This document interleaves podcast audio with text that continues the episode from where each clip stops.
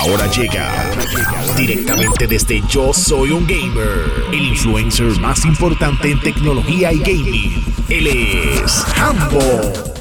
En el día de hoy comenzó lo que es la temporada número 6 de Fortnite, donde continúan la historia detrás de Agent Jonesy y nos están presentando un nuevo personaje que se llama The Foundation, que aparentemente es el líder de los Seven.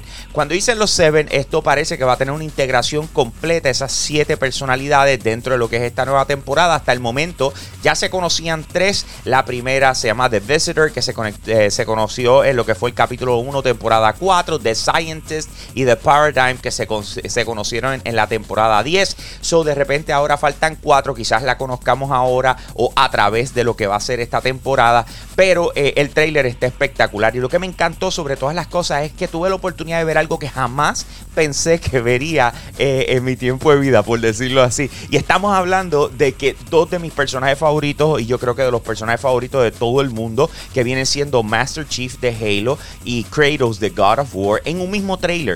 O sea, súper épico. Además de eso, también vimos a Alien y a Terminator también en un mismo eh, trailer y Predator. O sea, eh, de verdad que lo que hicieron eh, para el impulso de esta nueva temporada está espectacular.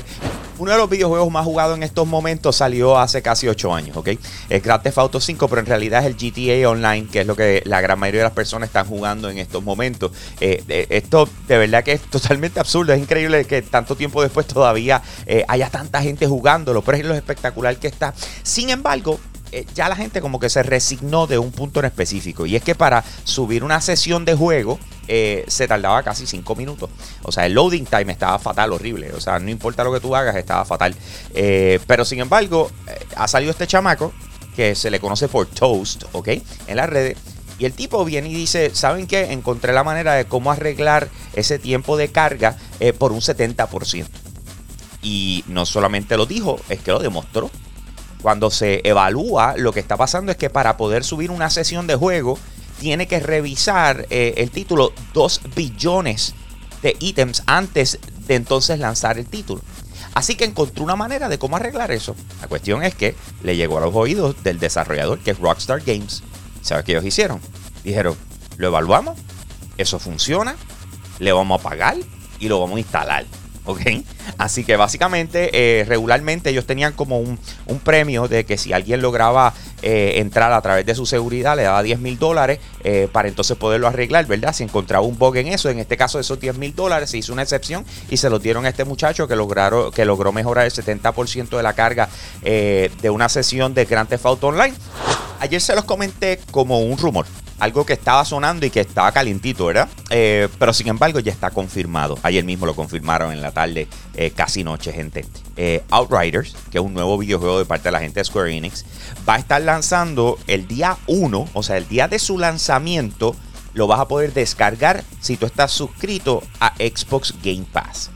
Esto es enorme, señores. O sea, esto es algo súper importante.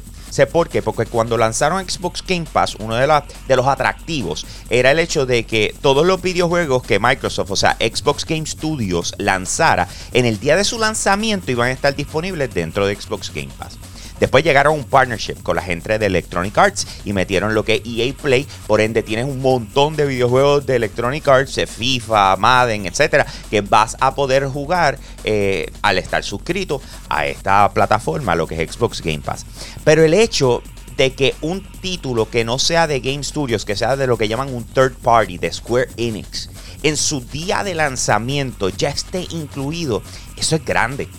Eso es grande y lo que está más interesante aún es que Xbox confirmó que están negociando con otro. O sea que puede que este no sea el único. Así que de repente el estreno de videojuegos de otras, de otras compañías dentro de Xbox Game Pass es una total posibilidad y ya lo vemos con Outriders. Esto está brutal, señores. Y tenemos más detalles al respecto y los quiero compartir con ustedes a través de yo soy un gamer.com. Así que pasa por nuestra página web. De igual forma nos consigues en Instagram como yo soy un gamer PR. Yo soy un gamer PR y con eso te dejo mi gente. Aquí Hambo, me fui.